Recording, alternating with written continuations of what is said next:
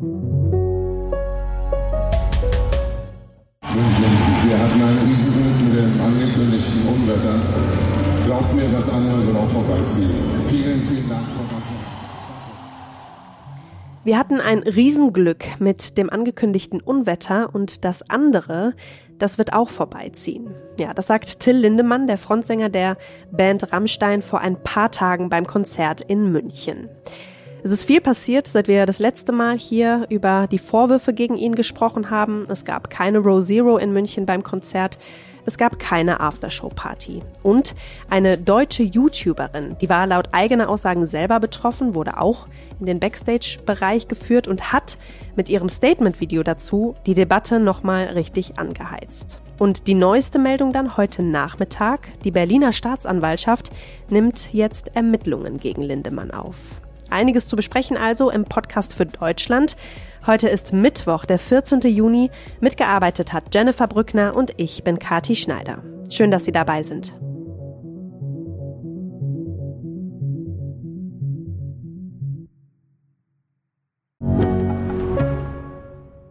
Ich bin Dr. Robin John, Allgemeinarzt in Schönebeck. Das ist 15 Kilometer von Magdeburg entfernt und trotzdem zu weit, um hier Nachwuchs zu finden. Immer mehr Praxen im Salzlandkreis bleiben unbesetzt und Patienten haben lange Wege und noch längere Wartezeiten. Das muss sich ändern.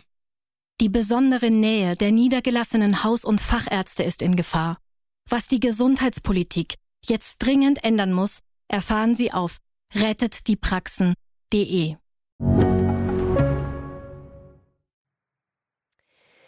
Ich habe mir für die heutige Sendung Verstärkung geholt. Meine Kollegin Johanna Dürholz ist Gesellschaftsredakteurin bei der FAZ und hat sich in den vergangenen Tagen, beziehungsweise Wochen muss man ja sagen, intensiv mit den Vorwürfen gegen Till Lindemann auseinandergesetzt. Sie wird heute sozusagen mein Co-Host sein. Hallo Johanna, schön, dass du da bist. Hallo Kati, danke, dass ich da sein darf.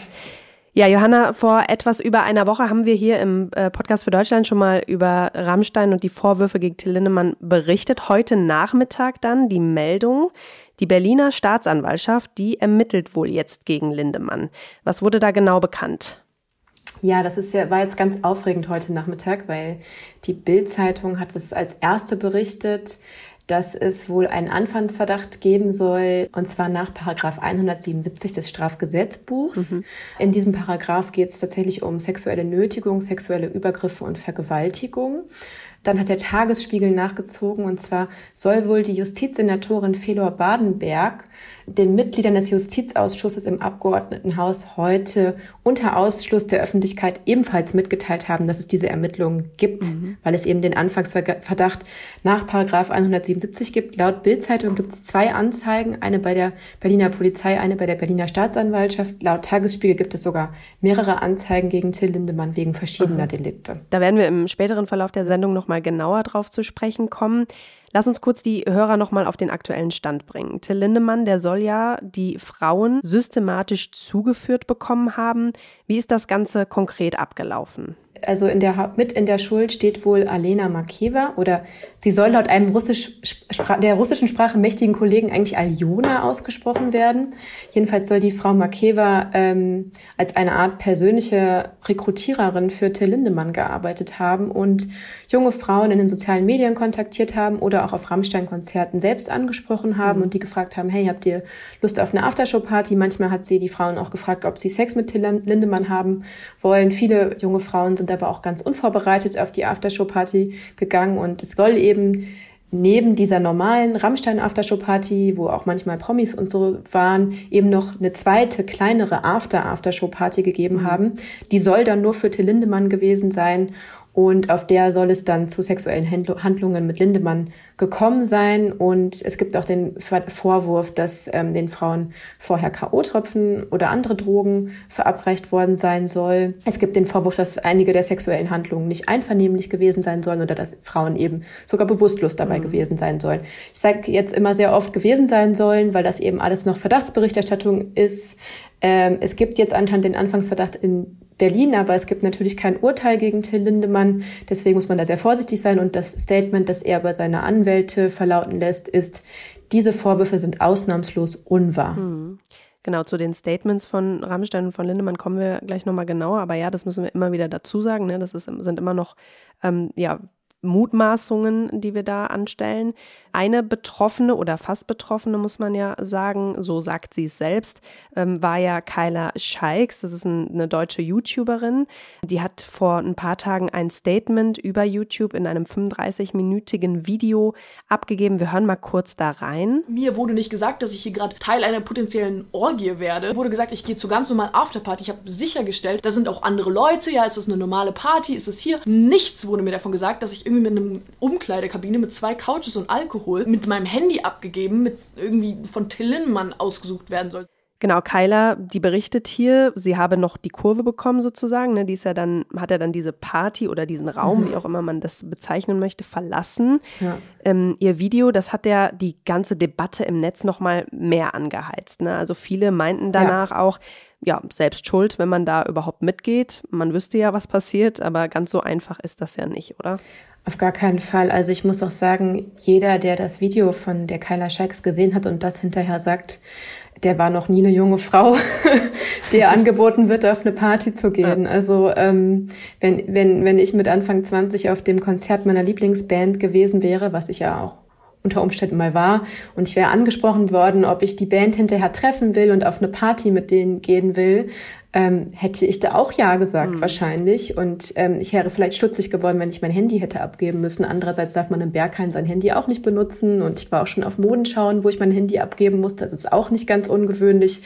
Ja, also ich finde, wenn man sich dieses Video anschaut, dann wird ganz, ganz deutlich, dass es eben auch Frauen gab, denen vorher gar nichts davon gesagt wurde, worum es eigentlich gehen soll. Mhm. Also jedenfalls, wenn es so abgelaufen ist, wie sie es angibt. Ihr wurde gar nicht gesagt, dass es irgendwie um eine Party nur mit Till Lindemann und acht anderen offensichtlich ja auch benommen wirkenden Frauen geht. Ähm, ihr wurde auch nicht gesagt, dass es um Geschlechtsverkehr gehen könnte. Ähm, ja, also sie ist wirklich vollkommen unvorbereitet in diese Situation geführt worden. Und dann war es ja auch sehr schwer für sie da überhaupt wieder rauszukommen, weil da ja auch mehrere mhm. Security-Männer waren, die sie auch eingeschüchtert haben.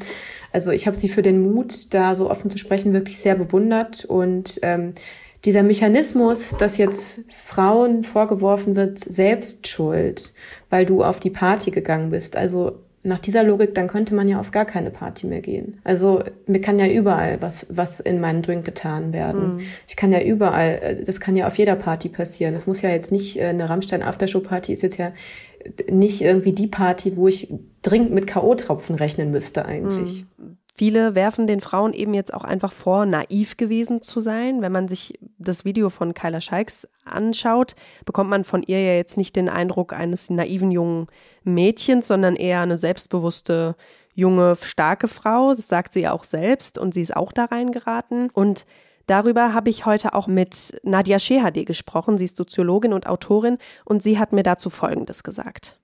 Wenn Frauen irgendwie gelockt werden in Situationen, in denen sie nicht das Gefühl haben, dass sie da auf die Schnelle irgendwie reagieren können. Also da kann das eigentlich jede Frau treffen, egal ob sie jung ist oder älter ist, weil da ja schon mit einigen Überzeugungstricks gearbeitet wurde. Man muss ja überlegen, da sind Securities vor der Tür, mein Handy liegt dort, das ist hier alles irgendwie sehr reguliert und ich weiß gar nicht, kann ich jetzt einfach aufstehen und gehen? Also ich glaube schon, dass das schwierig ist, sich da komplett daraus zu lösen. Ich glaube, das würde generell Fans betreffen und äh, dass man natürlich dann auch ein bisschen überrumpelt ist in so einer Situation.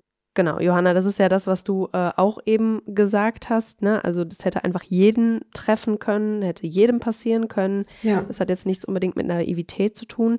Ähm, und ich habe dann auch noch mal mit ihr über die Anschuldigungen vieler gegen die mutmaßlichen Opfer gesprochen.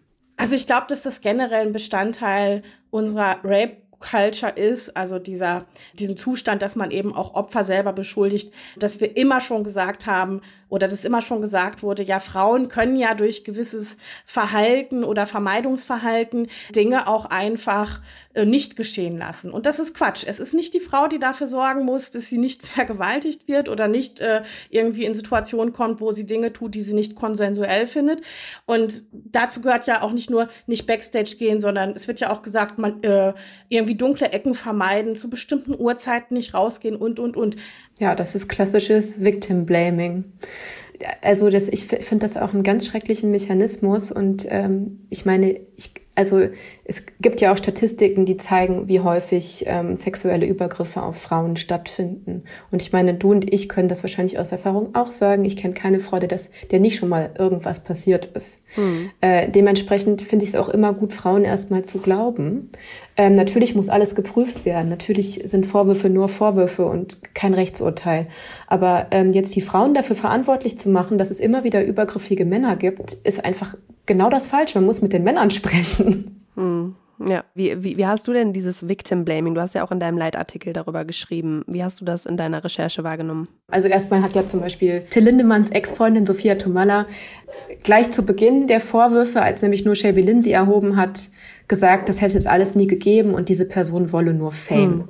Das sind so, es sind so klassische Mechanismen, also was Frauen dann immer vorgeworfen wird, die diese Vorwürfe erheben. Also erstens, sie wollen Berühmtheit und Geld.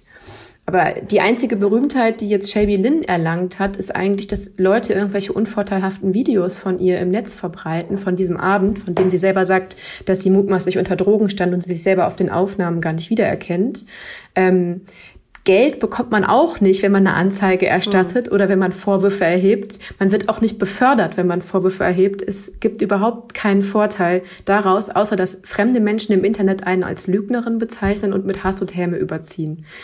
Ähm, das finde ich sehr bezeichnend, ehrlich gesagt, dass immer noch Leute behaupten, man macht das für die Berühmtheit. Hm. Ähm in deinem Leitartikel geht es ja vor allem auch um die Unschuldsvermutung, ne, die auch für Opfer gelten muss. Ähm, genau. Viele wenden ja dieses Grundprinzip äh, des Strafrechts auf Till Lindemann an. Auch für ihn gilt das natürlich weiterhin. Das wollen wir mhm. hier nochmal betonen. Ähm, Was mit der Unschuldsvermutung auch gemeint ist, dass dies auch für Opfer gilt, ist, dass wenn eine Frau ähm, jemanden fälschlicherweise wegen Vergewaltigung oder eines sexuellen Übergriffs äh, bezichtigt, dann kann sie im Anschluss, wenn das, wenn rauskommt, dass das nicht stimmt, der Verleumdung angezeigt und auch und auch äh, verurteilt werden. Das heißt, ähm, tatsächlich werden hier Frauen nicht nur, wird halt nicht, nicht nur Victim Blaming betrieben, sondern es wird tatsächlich den Frauen unterstellt, dass sie gerade auch eine Straftat begehen, nämlich Verleumdung mhm. oder Falschaussagen zumindest treffen. Und ich finde das sehr interessant. Das zeigt nämlich, dass man eher der Frau zutraut, dass sie eine Straftat begeht, nämlich die Straftat der Verleumdung, mhm. als dass man dem Mann zutraut, ähm, dass er einen sexuellen Übergriff geleistet hat. Dabei, das steht in keinem Verhältnis zueinander, finde ich. Und deswegen sage ich, die Unschuldsvermutung gilt auch für Opfer. Bevor man die Frauen vorverurteilt und ihnen nicht glaubt, muss man erstmal alle Vorwürfe sich anhören. Ja, und dann eben, wenn es geht, juristisch dagegen vorgehen. Ja. Johanna, die Band, du hast es eben schon anklingen lassen, hat ähm, oder, oder auch Lindemann selbst haben sich ja in mehreren Statements auch geäußert oder über Anwälte geäußert.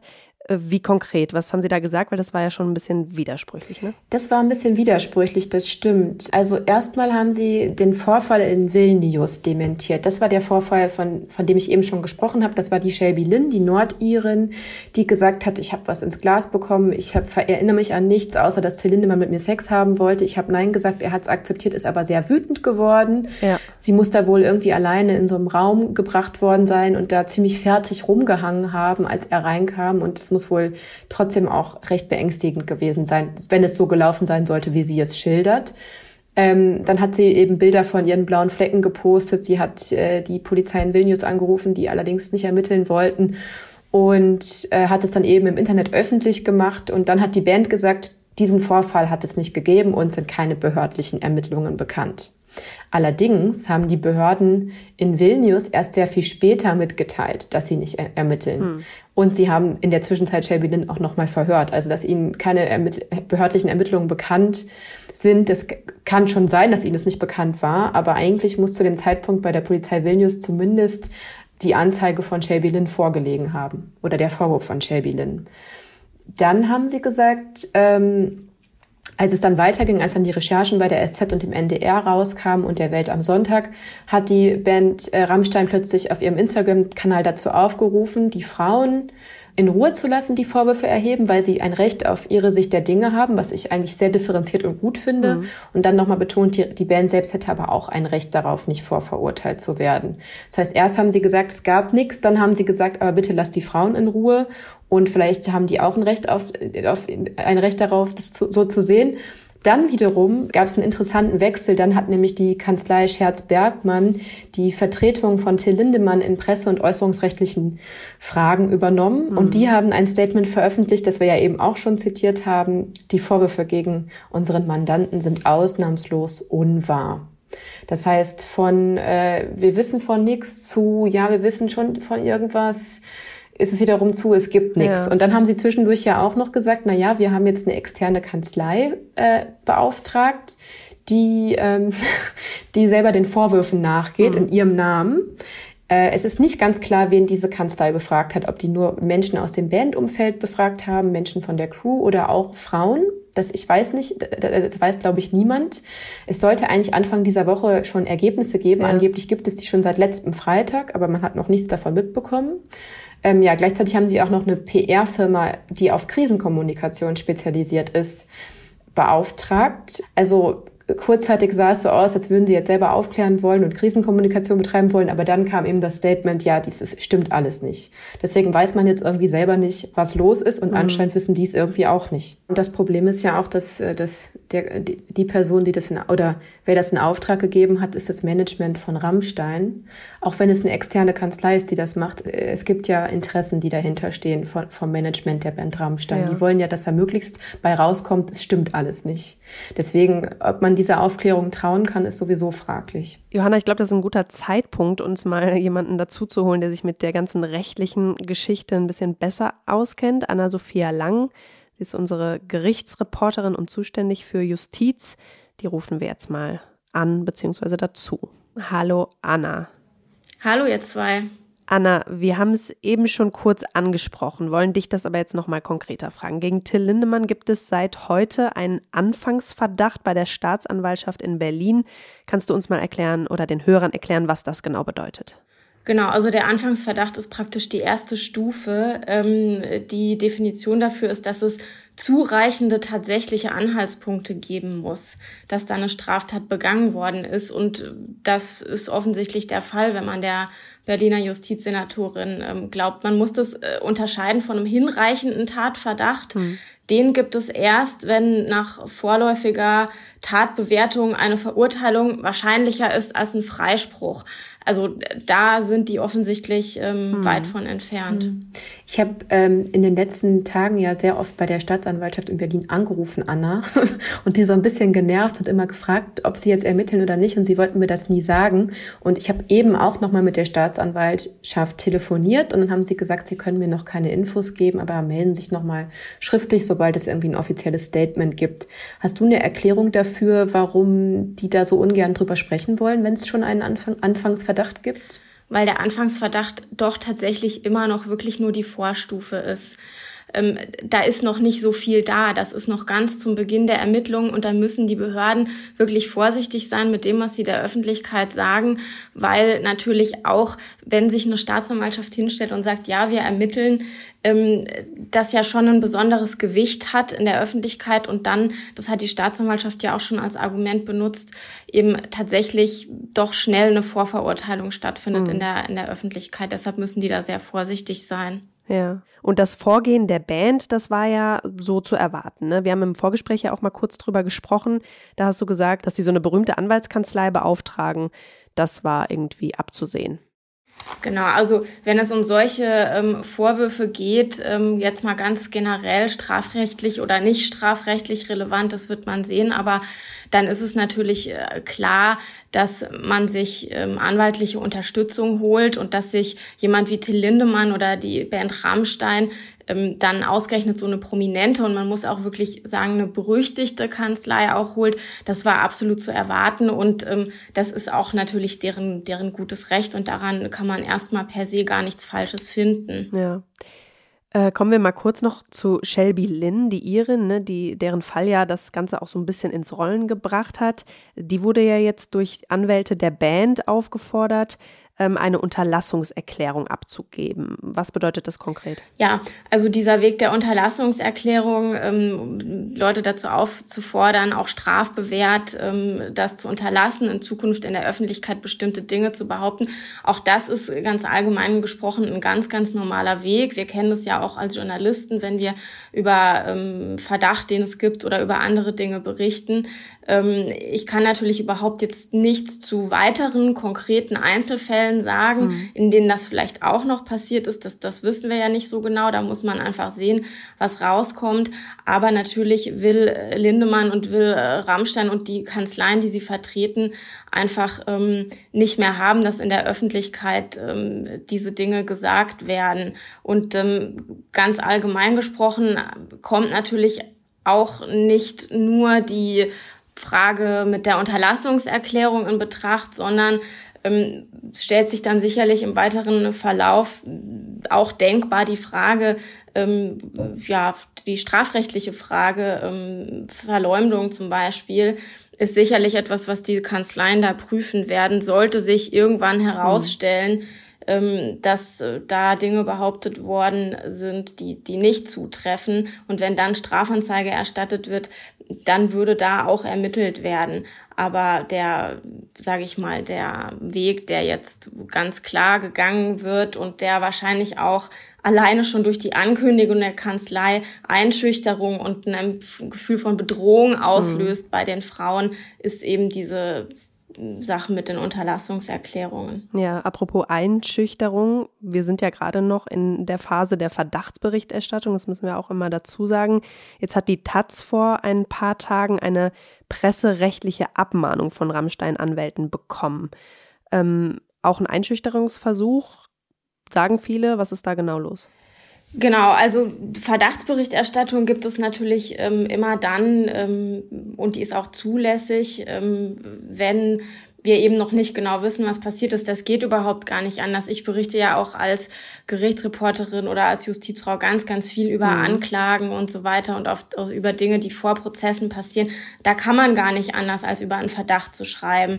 Aber es gibt natürlich ähm, Mindest, Mindeststandards, sage ich mal, die man dabei einhalten muss. Also es, es braucht einen, einen Mindestbestand an Beweistatsachen.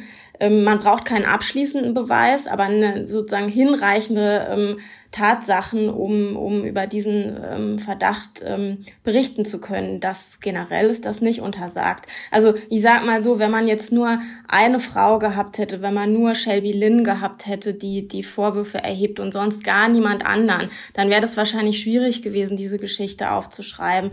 Aber es gibt ja mehrere Frauen, die eidesstattliche Versicherungen abgegeben haben und auch darüber danach hinaus noch, hm. noch weitere Frauen. Und ähm, ich denke, dass das, ähm, dass das reicht. Das ist dann eine Abwägungssache, wo man auch gucken muss, ähm, dass das öffentliche Interesse reinspielt.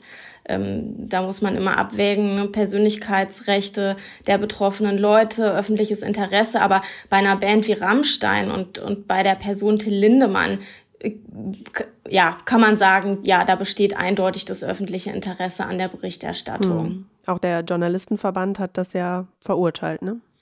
Genau, der, der Deutsche Journalistenverband hat ähm, auf das Schreiben von vor ein paar Tagen der Kanzlei Scherz-Bergmann reagiert und hat äh, diese Pressemitteilung, die die rausgegeben haben, als Einschüchterungsversuch gegenüber den recherchierenden Medien bezeichnet und ähm, hat gesagt, es sei der Versuch, den Medien einen Maulkorb anzulegen und hat eben appelliert mhm. an alle, die da recherchieren, lasst euch nicht einschüchtern. Also abwarten, wie dieser Rechtsstreit weitergeht. Wir berichten natürlich weiter darüber. Wir bleiben da dran. Ähm, vielen Dank dir erstmal, Anna, für deine Erklärung und Einschätzung.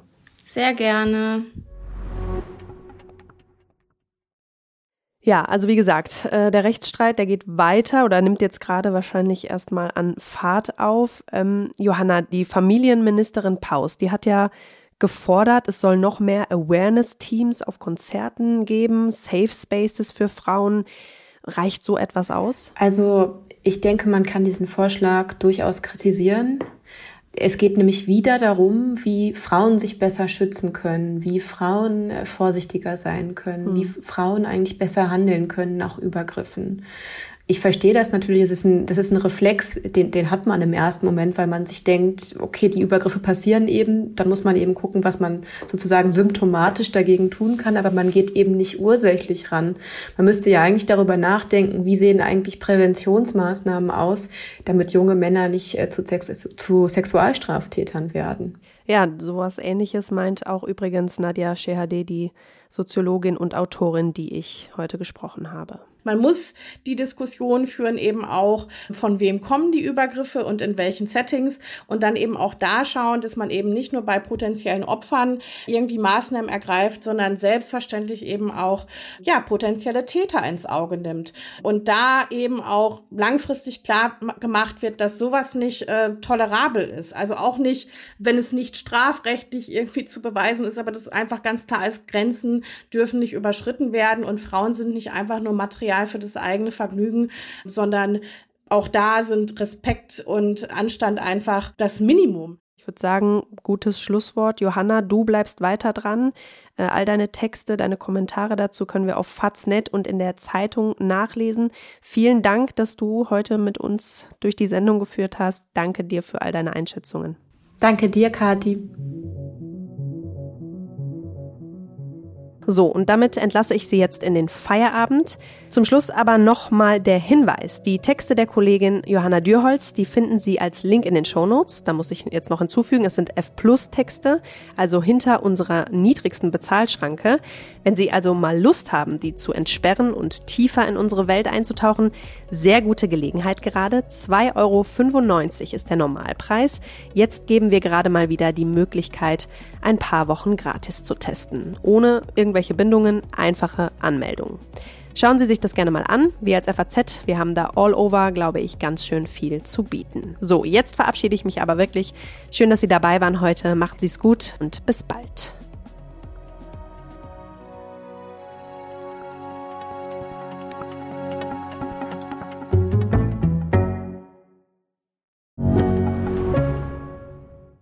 Mein Name ist Dr. Tillmann Grümenapf, niedergelassener Kinder- und Jugendarzt hier im Ennepe-Ruhr-Kreis. Die Einführung der Telematik sehe ich durchaus als Chance, aber aktuell fällt das System oft aus und es gibt viel zu wenig technischen Support. Dafür geht eine Menge Zeit drauf, in der ich die Kinder nicht genügend betreuen kann. Das muss sich ändern. Die besondere Nähe der niedergelassenen Haus- und Fachärzte ist in Gefahr. Was die Gesundheitspolitik jetzt dringend ändern muss, erfahren Sie auf rettetdiepraxen.de. you